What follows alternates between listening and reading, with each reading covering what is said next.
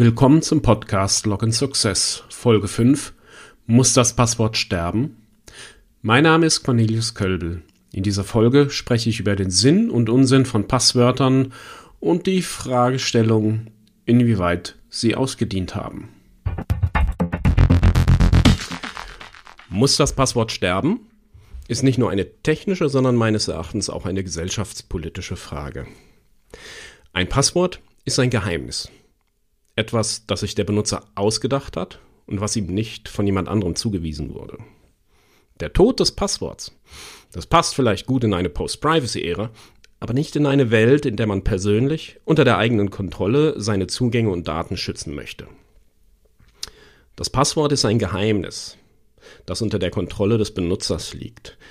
Der Benutzer kann es ändern, er kann behaupten, er hätte keines oder er weiß es nicht also volle Abstreitbarkeit.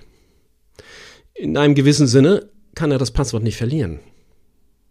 Das Passwort kann man überall hin mitnehmen. Manche Dinge wie Smartphones, Hardware-Token, vor allem aus Metall, so Sachen muss man zum Beispiel beim Sicherheitscheck am Flughafen ablegen, aus der Hand geben.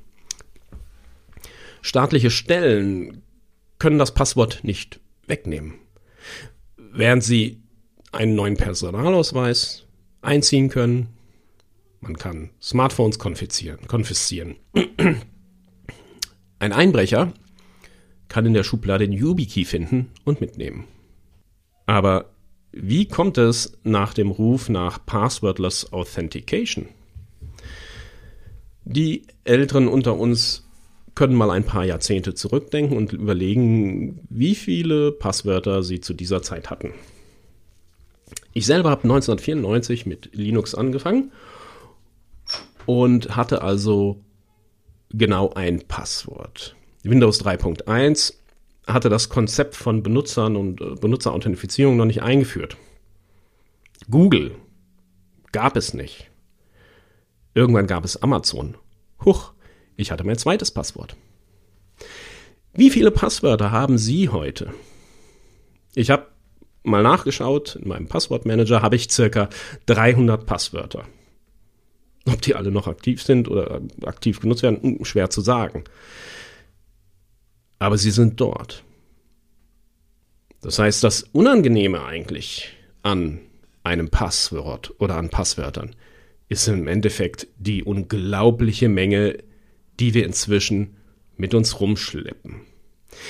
Diese Menge macht das Konzept von Passwörtern schlecht, weil der Benutzer in Bezug auf zu viele Passwörter schnell faul und nachlässig wird. Das damit verbundene Problem ist, dass die Passwörter der Benutzer bei den entsprechenden äh, Diensten, also Cloud-Diensten gespeichert sind. Hoffentlich gehasht und nicht verschlüsselt äh, oder gar im Klartext. Gehasht. Ist gut. Nichtsdestotrotz ist es in der Vergangenheit oft genug in dem Bereich zu Sicherheitsvorfällen gekommen.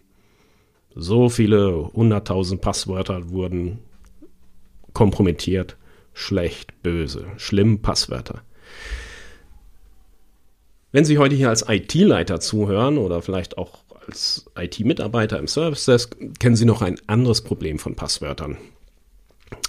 Weil die armen Benutzer da draußen natürlich Passwörter vergessen und der Helpdesk viel Zeit und Geld investieren muss, um immer wieder Passwörter zurückzusetzen.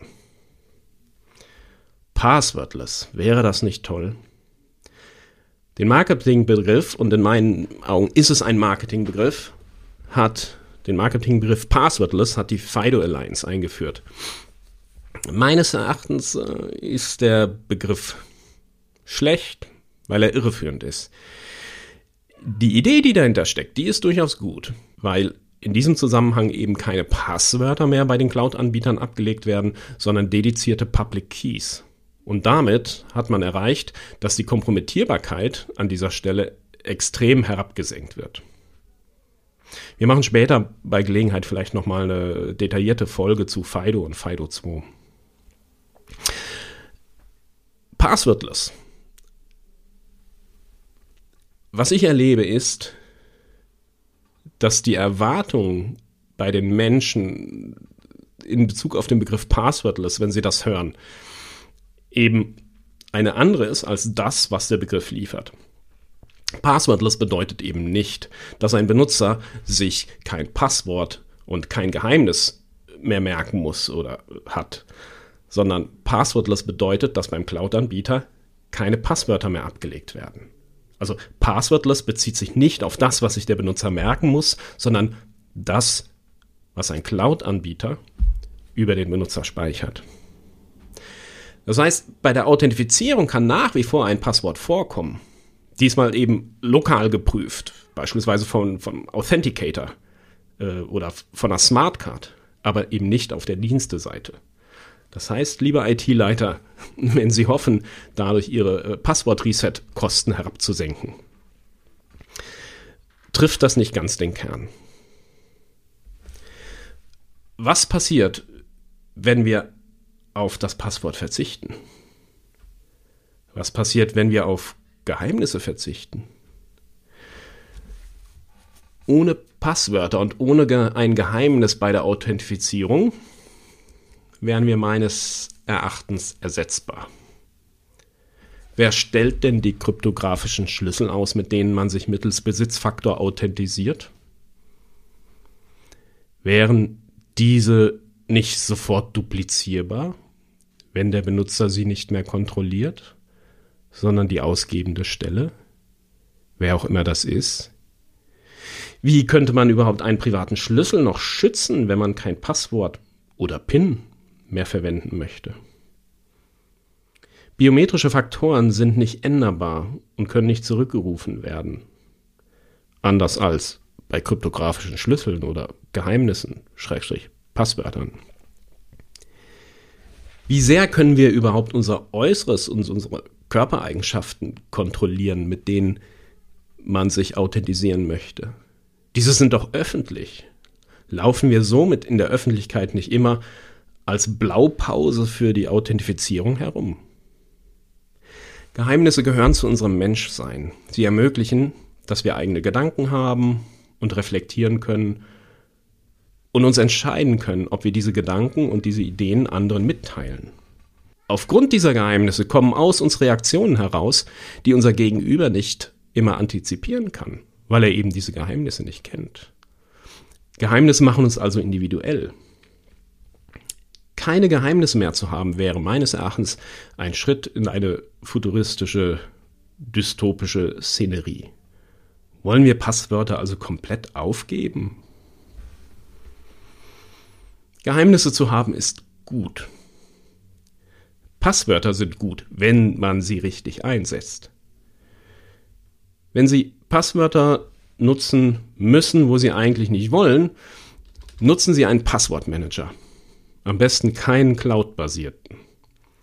Werfen Sie mal einen Blick auf den Hardware Password Manager Multipass. Das ist ein USB-Gerät, ähm, wo mit Smartcard verschlüsselt auf dem USB-Gerät die Passwörter gespeichert sind und als Human Interface Device die Passwörter an die richtige Stelle eingetippt werden.